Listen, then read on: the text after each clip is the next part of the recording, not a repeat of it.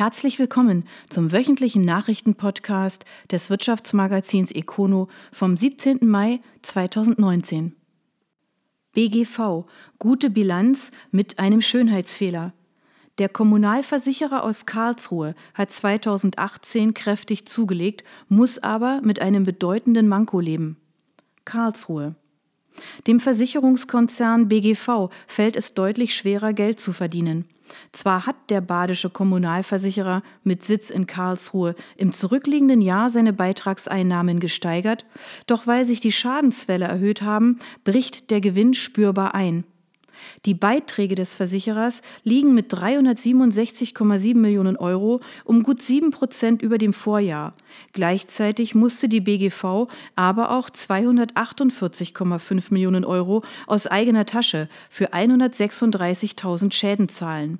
Insgesamt lagen die Schadensaufwendungen sogar bei 290,6 Millionen Euro, doch 42 Millionen Euro bekam man aus der Rückversicherung erstattet. Im Schadenfall zeigt sich die wahre Qualität eines Versicherers, sagt Vorstandschef Edgar Bohn. Das darf man auch auf die wirtschaftliche Standfestigkeit eines Unternehmens übertragen. Bei den Banken kennt man die Cost-Income-Ratio, das Verhältnis von Kosten zu Ertrag. Bei den Versicherern heißt diese Kennziffer Combined Ratio und errechnet sich aus dem Verhältnis von Betragseinnahmen zu allen Aufwendungen. 2017 musste der BGV nur knapp 91 Cent ausgeben, um einen Euro zu verdienen, 2018 waren es 98 Cent. Die Folge? Der Gewinn bricht um ein Drittel ein, sinkt von 10,8 auf 7,3 Millionen Euro. Dennoch geht es dem BGV nicht schlecht. Er gönnt seinen Mitgliedern auch in diesem Jahr wieder eine Beitragsrückerstattung in Höhe von 7,6 Millionen Euro. Das entspricht dem Wert des Vorjahres. Der BGV hat 686 kommunale Mitglieder, die zusammen rund ein Drittel der Beiträge bringen. 58 Prozent kommen aber von privaten Kunden, der Rest von gewerblichen. Die BGV hat ihren Hauptsitz in Karlsruhe. Daneben hat das 1923 gegründete Unternehmen Niederlassungen in Freiburg, Rastatt, Heidelberg, Konstanz, Mannheim, Moosbach, Offenburg und Pforzheim. Insgesamt beschäftigt die Unternehmensgruppe 760 Mitarbeiter. CEWE übernimmt White Wall. Mit dem Zukauf wird auch ein eigener Manager installiert. Eschbach. Der Fotodienstleister Cewe übernimmt den Wandbildhersteller White Wall. Das gab das Oldenburger Unternehmen jetzt bekannt. Cewe hat ein großes Werk in Südbaden. Im Gewerbepark Breisgau in Eschbach werden vor allem die Fotobücher des Unternehmens produziert. White Wall produziert in Frechen bei Köln hochwertige Wandbilder. Alle 170 Mitarbeiter werden übernommen, auch der Gründer Alexander Nieswand bleibt an Bord, bekommt jedoch einen erfahrenen Cewe-Manager als zweiten Geschäftsführer an die Seite gestellt. Thomas Altscheid soll gemeinsam mit dem Gründer die Geschicke von White Wall lenken. Der Cewe-Konzern hat im vergangenen Jahr einen Umsatz von 653 Millionen Euro eingespielt. Das sind 9 Prozent mehr als im Jahr zuvor. Dieses Jahr soll das Geschäft auf bis zu 690 Millionen Euro klettern, so die Vorhersage von Finanzvorstand Olaf Holzkemper. Manns hat Probleme im Kerngeschäft, doch zwei andere Geschäftsbereiche heben die Bilanz in die Gewinnzone. Reutlingen. Der Maschinenbauer Manns schließt das erste Quartal des neuen Jahres mit einer roten Null ab. Bei einem Umsatzplus von 12 Prozent auf 77 Millionen Euro hat Manns einen Vorsteuergewinn EBIT von 0,6 Millionen Euro eingespielt. Im gleichen Zeitpunkt des Vorjahres stand hier ein Verlust von 3,5 Millionen Euro. Unterm Strich steht dann ein Verlust von 0,3 Millionen Euro. Auch das ist eine deutliche Verbesserung gegenüber dem Vorjahreszeitpunkt, als Manz einen Verlust von gut 8 Millionen Euro ausweisen musste. Die Entwicklung der vergangenen Monate zeige, dass man auf dem richtigen Weg sei, sagt Manns Vorstandschef Martin Drasch. Manns hatte in den vergangenen Jahren zum Teil heftige Verluste erlitten. Das hat unter anderem stark an der Kapitaldecke gezehrt. So ist die Eigenkapitalquote in den vergangenen drei Jahren von 55 auf nun 39 Prozent gesunken.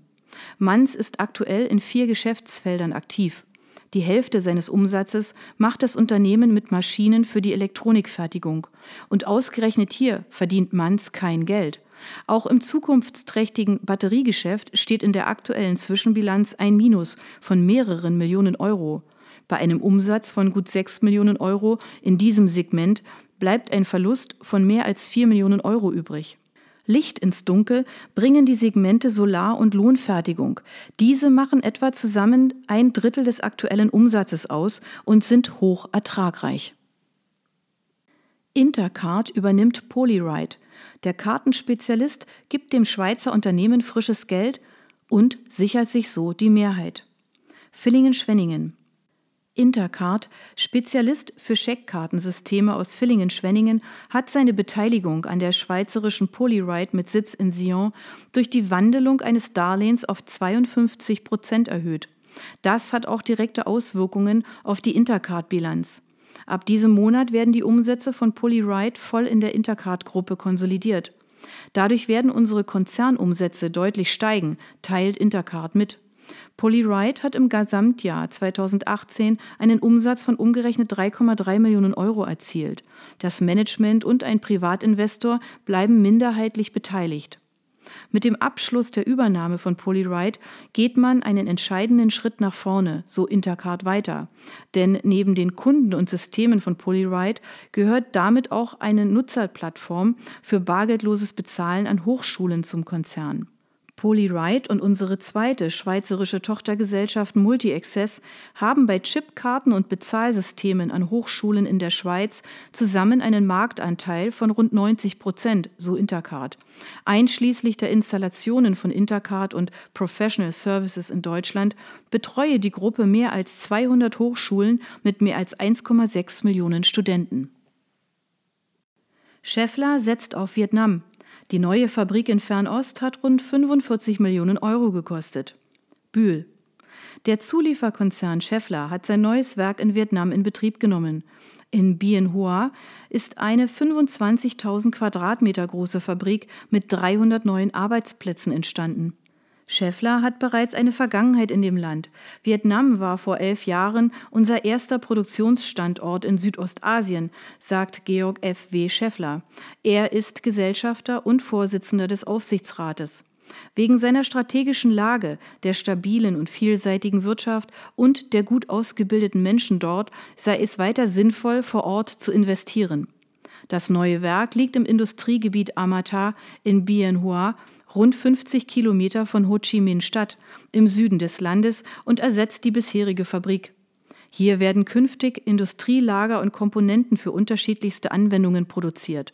Schäffler erhöht die Kapazitäten für das bestehende Produktportfolio und schafft neue Produktlinien, unter anderem für Spannlager und Nadellager.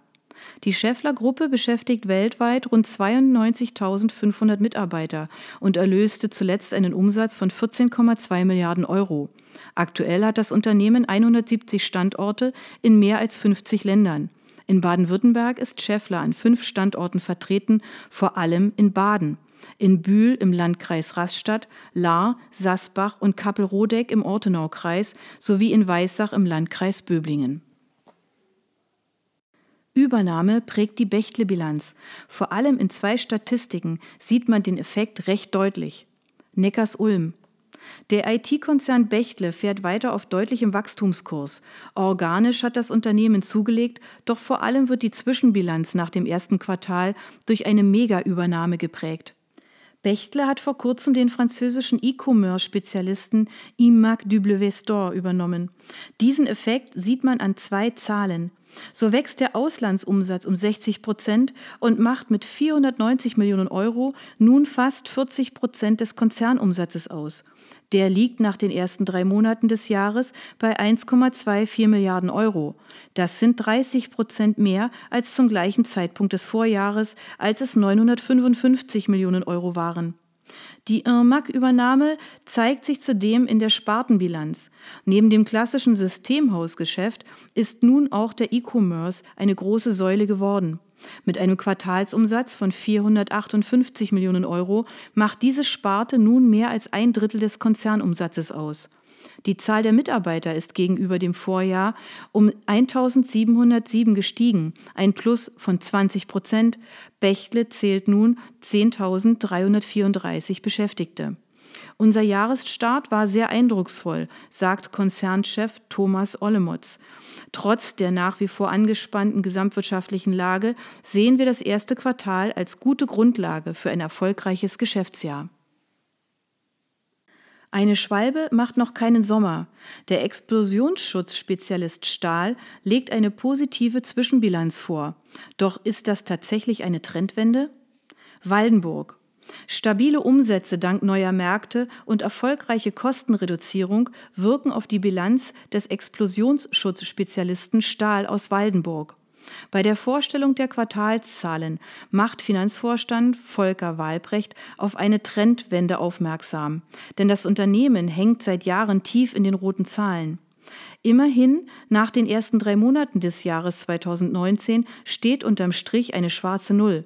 War es im Vorjahr an dieser Stelle noch ein Verlust von 3,5 Millionen Euro, meldet Stahl nun ein zartes Plus von 0,1 Millionen. Ist damit alles gut? So einfach ist es nicht. Es wird ein herausforderndes Jahr, sagt Walbrecht. Auch zum Jahresauftakt muss das Unternehmen noch viel Geld ausgeben, um sich neu aufzustellen. 800.000 Euro wurden allein an Abfindungen gezahlt, weitere 600.000 für Anwälte und Berater ausgegeben. Zur gleichen Zeit des Vorjahres waren es sogar 200.000 Euro mehr. Doch so langsam reduziert sich die Belegschaft und damit auch die Summe der Kosten. Im ersten Quartal erlöst Stahl einen Umsatz von 67,5 Millionen Euro, gegenüber dem Vorjahr ein Plus von knapp drei Prozent. Doch das Wachstum kommt in dieser Stärke nicht aus Zentraleuropa, wo das Geschäft sogar schrumpft, wenn man Deutschland beiseite lässt. Dynamisch legen vor allem die Umsätze in Asien und Amerika zu. Bis Stahl über den Berg ist, muss man mindestens noch das Ergebnis dieses Jahres abwarten.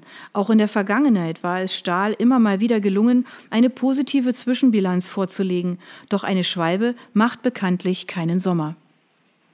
Bei Volz Tapes rollen bald die Bagger an. Klebetechniker steht vor Erweiterung in Schallstadt. Schallstadt. Im Schatten der Großen hat sich Volz Tapes aus Schallstadt zu einem führenden Klebetechnik-Allrounder entwickelt. Jetzt wird erweitert. Andreas Benz schaut zurück auf seine Kindheit. Andere Kinder haben mit Matchbox-Autos gespielt, ich mit Kleberollen, sagt der 42-jährige Unternehmer. Sein Vater Werner war jahrzehntelang als Handelsvertreter in Südbaden unterwegs, um Klebebänder an die Industrie zu verkaufen.